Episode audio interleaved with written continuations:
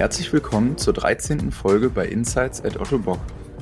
Heute sprechen Marcel und ich mit Merle Florstedt über ihre Arbeit als Unternehmenssprecherin bei Otto Bock. Viel Spaß beim Hören. Hallo Merle, vielen Dank, dass du dir die Zeit genommen hast, heute unser Gast zu sein.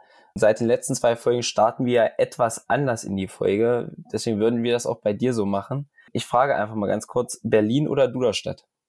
Duderstadt. Auto oder Bahn fahren? Auto. Und Zeitung oder Magazin? Was bevorzugst du? Magazin. Und wenn es jetzt demnächst in den Urlaub geht, Erlebnis oder Entspannung? Entspannung. Okay, und du hast uns im Vorfeld schon gesagt, für dich geht's bald in den Urlaub. Ist es dann eher Entspannung oder doch Erlebnisurlaub? Nee, tatsächlich ist es diesmal äh, Entspannungsurlaub. Deswegen konnte ich da auch so wahnsinnig schnell drauf antworten. Das ist nicht immer so, aber diesmal ähm, gönne ich mir wirklich einfach Ruhe. Jetzt haben wir ja schon einen kleinen Eindruck von dir bekommen. Erzähl doch einfach ein bisschen mal über dich. Wer bist du? Was machst du bei Ottobock? Ja, ich bin Merle Merle Florstedt. Ich bin 38 Jahre alt und ähm, bin Unternehmenssprecherin bei Otto Bock. Ich komme ursprünglich aus Hamburg. Ähm, das hört man auch immer, wenn ich Hamburg sage, sagen mir dann alle. Klar, das ist dann hinten plötzlich kein G mehr, sondern CH. Ähm, ich bin damals zum Studium, und man darf ja schon fast damals sagen, nach Göttingen gekommen, um Germanistik zu studieren. Und mir war vollkommen klar, dass ich irgendwann wieder zurückgehen werde nach, nach Hause, nach Hamburg. Ähm, und dann hat es sich aber anders ergeben und jetzt bin ich seit, ich glaube, 17 Jahren in, in Göttingen. Und ähm, nach dem Studium führte mich der Weg zunächst in die Tourismusbranche und ähm, dort habe ich mein Volontariat gemacht in der Unternehmenskommunikation. Ähm, war da einige Jahre, bin da auch übernommen worden und dann gab es irgendwann eine Stelle bei Otto Bock, äh, die ausgeschrieben war und schon zum Studium, zu Studienzeiten habe ich gesagt, ähm, wenn da irgendwann mal ein Platz frei wird, dann gehe ich da mal hin und das hat geklappt. Und jetzt ähm, freue ich mich sehr, dass ich seit 2015 in der Unternehmenskommunikation von Otto Bock und du hast gesagt, du hast während deines Studiums dann schon irgendwann gemerkt, dass wenn bei Otto Bock mal die Möglichkeit bestehen sollte, dort zu arbeiten, dann würdest du das auf jeden Fall machen. Kannst du dich noch irgendwie daran erinnern, wie und wann du das erste Mal dann auch von Otto Bock in dem Sinne gehört hast? Ähm, ich glaube, es war so der klassische erste Kontakt am Bahnhof, denn Bahn ähm, war früher zumindest mein bevorzugtes Verkehrsmittel. Ich bin äh, ganz lange nur Bahn gefahren und sehr viel und dann kommt man natürlich in Göttingen raus und äh, sieht den äh, sogenannten Otto-Bock-Bahnhof schon. Und ich hatte tatsächlich Bekannte in Duderstadt. Äh, auch das war ganz spannend. Und wenn man da Bekannte hat, dann hört man sehr schnell Otto Bock. Und was mich immer begeistert hat, ähm, war, dass die Menschen unglaublich positiv davon geredet haben. Da war immer so ein, so ein Gefühl für dieses Unternehmen. Da war immer so ein Stolz für dieses Unternehmen. Deswegen hat mich das äh, angesprochen. Deswegen habe ich gedacht, das könnte ein gutes Ziel für mich sein. Und jetzt, wo du einige Zeit in Duderstadt bist, vermisst du Hamburg trotzdem immer noch? Oder wie du sagen würdest, Hamburg? Ja, ich vermisse Hamburg schon immer, aber es ist nicht so, dass ich ähm, jetzt dahin zurückgehen müsste, sondern ich äh, trage das sehr, sehr intensiv bei mir. Ich mag die Stadt, ich liebe die sehr, aber ähm, ich bin sehr, sehr gut mittlerweile in Göttingen angekommen und hier ähm, habe ich durchaus auch Wurzeln mittlerweile Okay. Ich bin tatsächlich ein bisschen überrascht gewesen, dass du jetzt gesagt hast, du bist erst seit 2015 bei Otto Bock. Für mich macht es immer so ein bisschen den Eindruck, dass du schon eigentlich ein Urgestein bei Otto Bock bist liegt vielleicht auch ein bisschen an deiner Rolle als äh, in der Unternehmenskommunikation, dass dich, dass du so präsent bist. Daran, also es kann tatsächlich ein bisschen damit zusammenhängen, dass äh, wir sind in der Unternehmenskommunikation eben wirklich sehr präsent, dadurch, dass wir so eine Schnittstelle sind für ganz viele Themen und Abteilungen.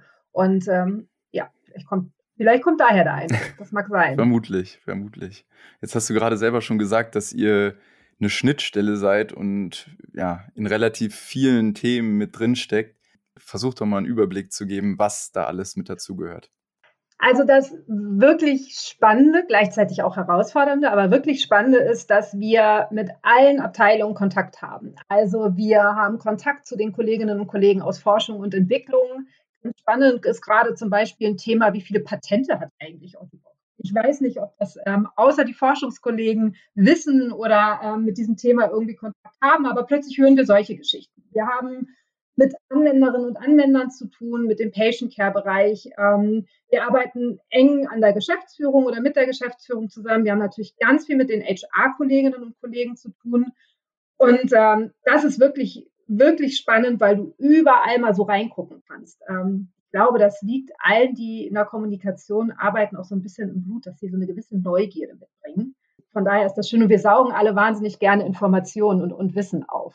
Also ich kann mir vorstellen, wenn du sagst, dass du mit ganz vielen verschiedenen Menschen auch aus verschiedenen Bereichen zu tun hast, dass diese Themen, die du da einfach betreust, die sind ja extrem vielfältig, oder? Also da triffst du total. Ähm, man muss zum einen oder wir müssen total offen sein anderen Menschen gegenüber und anderen Themen gegenüber und uns darauf einlassen können. Und ein wirkliche, eine Herausforderung bei uns, was wir ja versuchen zu tun, ist es, jedes Thema, was, was wir bekommen, für jeden auch verständlich zu machen. Also das ist ja so der Kern unserer Arbeit. Ähm, denn HRler zum Beispiel sprechen halt auch ganz anders als Forscher und Entwickler sowieso. Ähm, und jeder ist total in seinem Thema drin. Und all das, was die wissen und das können, abzuholen, mitzunehmen und dann so in Texte oder in Podcasts oder in, in eine Interviewsituation zu bringen, dass es eben alle anderen Kolleginnen und Kollegen oder eben auch alle anderen Menschen draußen irgendwie verstehen. Das ist tatsächlich so unsere Kernaufgabe. Komplexe Themen verständlich zu machen. Das hört sich jetzt erstmal so nach dem, nach dem Bereich interne Kommunikation an. Habe ich das richtig verstanden? Kann man das so sagen? Ähm, das trifft es aber auch für die externe Kommunikation. Da ist es fast noch schwieriger manchmal. Ich ähm, habe gestern zum Beispiel einen, Fernsehdreh gehabt und ähm, da merke ich immer wieder, dass das sind Menschen, da kommen Journalisten, die haben mit ganz anderen Themen zu tun. Und die kommen und sagen, ja, wir wollen ja gerne mal was machen zum Thema Mensch und Maschine und Mensch und Technik und wie funktionieren denn.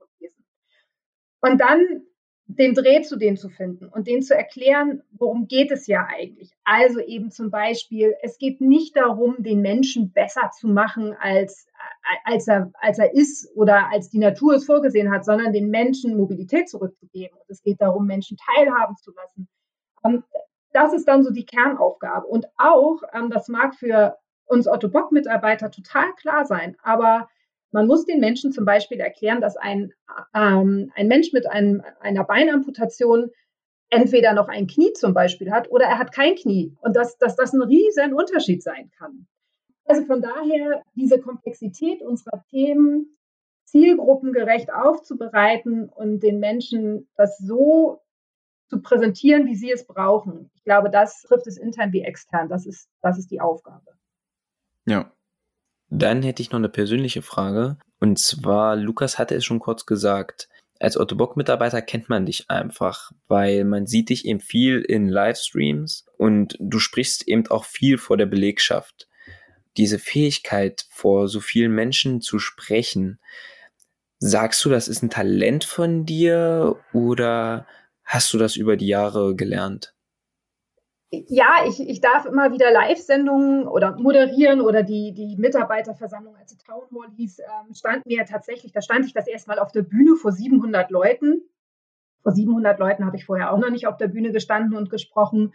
Und ähm, also auch ich bin da total aufgeregt vorher. Ich glaube, das ist auch gesund und das gehört auch dazu.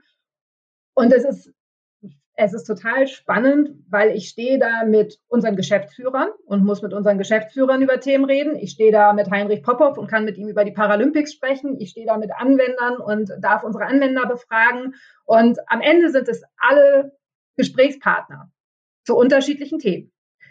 Und ähm, ob ich das irgendwie gelernt oder trainiert hätte, also ich trainiere das jedes Mal, wenn ich das tue. Es wird immer vielleicht ein bisschen anders oder ich weiß plötzlich, was ich in der Vorbereitung vielleicht noch anders machen könnte oder wo Fallstricke liegen. Ich habe das nicht im Studium gelernt und ich glaube, das ist etwas, was ich, woran ich einfach angeboren Spaß habe. Ja, und das würde mich auch interessieren, wenn du jetzt zum Beispiel wie bei der Town Hall weißt, du wirst vor ungefähr 700 Leuten sprechen, wie oft übst du das, was du sagen willst vorher? Oder bist du so Mensch, du kannst das jetzt inzwischen schon eigentlich aus dem Stegreif? Ich über, also ich übe so wenig wie möglich. Genauso wie mit, mit euch heute. Ihr habt mir gesagt, ich soll mich nicht vorbereiten. Das kommt mir immer total entgegen. Also man muss sich seine Fragen angucken und man muss wissen, mit wem spricht man. Aber Antworten vorzuformulieren, ähm, also zu, Zumal jetzt in meiner Muttersprache. Im Englischen übe ich das mehr, ähm, weil es nicht, weil mir die Sprache hm. natürlich nicht so vertraut ist wie das Deutsche. Aber im Deutschen übe ich das eigentlich nicht, sondern versuche mich auf die Situation einzulassen. Okay. Da fällt mir gerade noch eine spannende äh, Frage ein, die so ein bisschen auf das Thema Kommunikation mit externen Medien, sage ich mal, so ein bisschen geht. Ähm, da kommt es sicherlich auch mal vor, dass es so kritische Anfragen gibt, oder? Dass Journalisten vielleicht so, so Anfragen stellen, die so ein bisschen, ja, die schon in, auf eine gewisse Antwort irgendwie abzielen. Ja, die gibt es. Genau, wie, wie geht man damit um? Also es ist ja auch schwierig irgendwie dann, weil man will ja auch keine, ja, man will ja auch nicht irgendwie für Gerüchte, irgendwelche Gerüchte kommentieren und so weiter. Also das Wichtigste bei solchen Anfragen ist es, ruhig zu bleiben bei den Antworten und auch wenn man vielleicht eine gewisse Aufregung dabei spürt, ähm, sich die möglichst nicht anmerken zu lassen. Es gibt so ein paar, paar Tricks und Kniffe, die es, ähm, wie man damit umgehen kann im Gespräch. Also so etwas wie sich eine, sich eine Antwort vorzubereiten und diese Antwort einfach auch immer wieder zu wiederholen. Journalisten haben zwei Angewohnheiten häufig. Ähm, ich will nicht alle über einen Kamm scheren, aber es gibt so ein paar Techniken oder ein paar Tricks und die lauten, ich stelle die Frage nochmal links rum und ich stelle die Frage nochmal rechts rum. Ähm, und wenn man immer die gleiche Antwort gibt, bleibt die Antwort. Dann können sie irgendwann auch nicht mehr viel machen. Also sich nichts aus der Nase ziehen lassen. Ja. Und ähm, so ein zweiter Trick ist, ähm, das sage ich auch häufiger mal Kolleginnen oder Kollegen, wenn die ähm, in Interviews für uns sind, Pausen sind unfassbar mächtig. Wenn du mit Menschen sprichst und plötzlich aufhörst zu reden und Pausen machst, dann verlockst du, das ist eine Verlockung für den anderen zu sprechen. Mhm. Und darauf darf man dann eben auch nicht reinfallen. Wenn man nichts sagen will, sollte man nichts sagen. Ja, sehr gute Tipps. Kann ich mir sehr gut vorstellen, dass das effektiv ist. Könnt ihr mal ausprobieren mit anderen Menschen, wenn ihr denen, also wenn ihr mit denen sprecht und einfach mal Pausen einbindet, ähm, dann sprechen sie, dann sprechen sie irgendwann einfach los. ja. Versuchen wir einfach jetzt noch während der Aufnahme. okay. Ähm, Merle, du bist ja auch nicht ganz allein in deinem Team. Also beziehungsweise du hast ja ein Team um dich drumherum. Glücklicherweise. Ähm, wie viele, also von wie vielen Menschen sprechen wir da und wo sitzt ihr da? Also sitzt ihr alle in Duderstadt? Nee, der kleinste Teil sitzt in Duderstadt. Ähm, in Duderstadt habe ich, also wir, wir reden immer von unserem, es gibt das Team der Unternehmenskommunikation und dann haben wir das Großteam, nennen wir es. Ähm, da beziehen wir auch unsere Kollegin mit ein, die ähm, CSR betreut, Corporate Social Responsibility, die Maren Harloff und unseren Investor Relations ähm, Manager, den äh, Sven Köpsel. Und wir nennen uns das Großteam.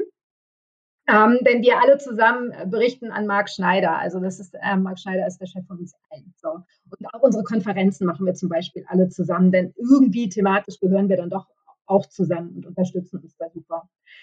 Und ähm, abgesehen davon, dass alle im Homeoffice sind und wir im Moment verstreut sind von Hamburg, Saarland, Berlin, Wien, Göttingen, habe ich in, in Duderstadt als Kolleginnen eben die Maren und ähm, eine weitere Kollegin, die ähm, Lara Albrecht.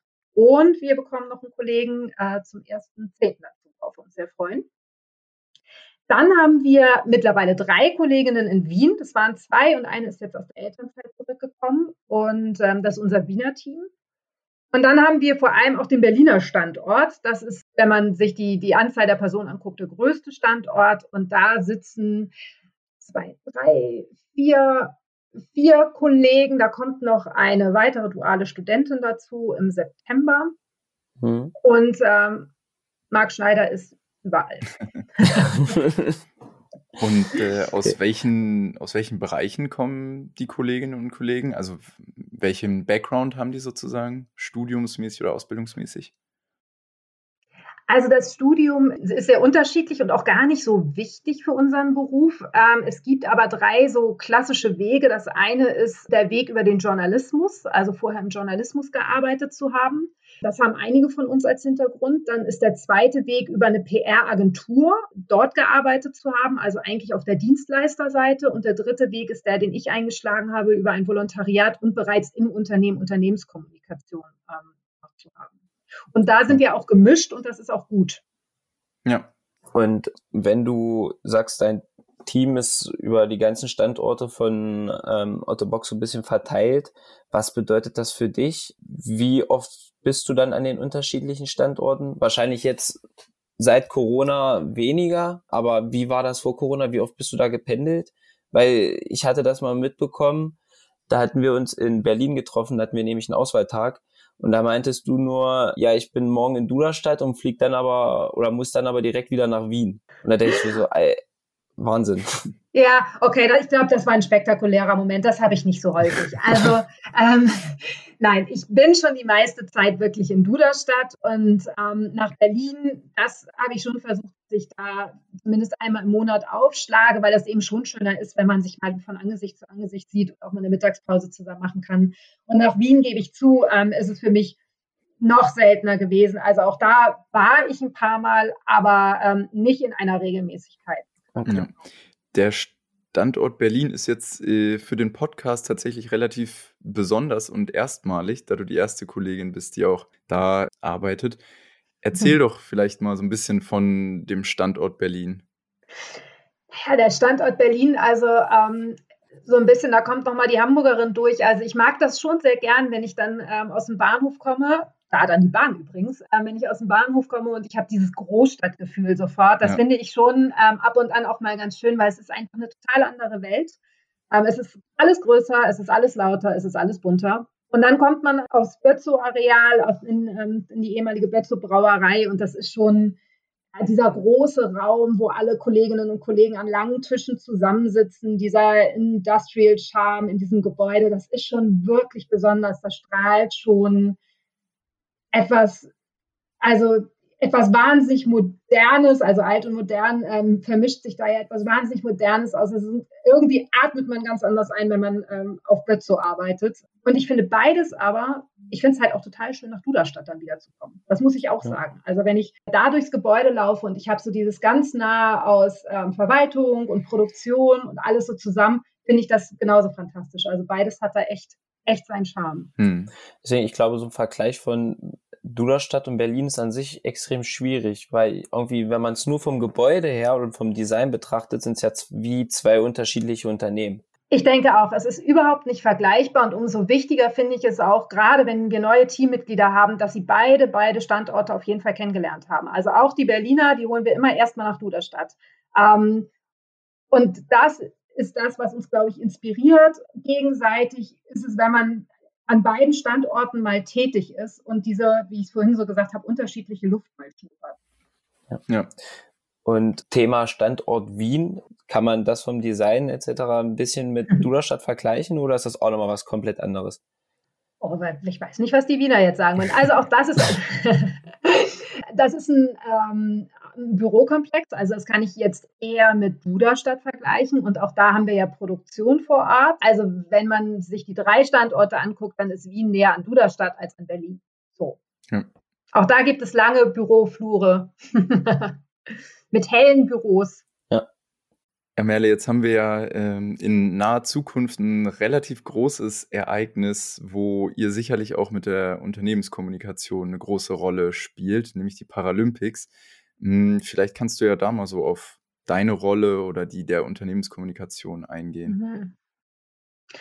Ja, das ist, ähm, das steht kurz bevor und ähm, es ist so eine bisschen traurige Situation, weil ich, ähm, ich durfte bei den Paralympischen Spielen in Pyeongchang dabei sein, in den, bei den Winterspielen und 2016 in Rio. Und ähm, ich wäre eigentlich auch nach Tokio geflogen dieses Jahr, ähm, um da die Pressearbeit zu machen und die Journalisten zu betreuen. Und nun ist es aber so, dass ähm, es keine Berührungspunkte für mich mit Journalisten dort vor Ort gebe. Die sind da sehr streng und das ist ja auch richtig. Man versucht sowohl ja. die Athleten als auch alle, die da sind, zu schützen. Ähm, bedeutet aber, wir dürfen keine Journalisten in die Werkstatt einladen.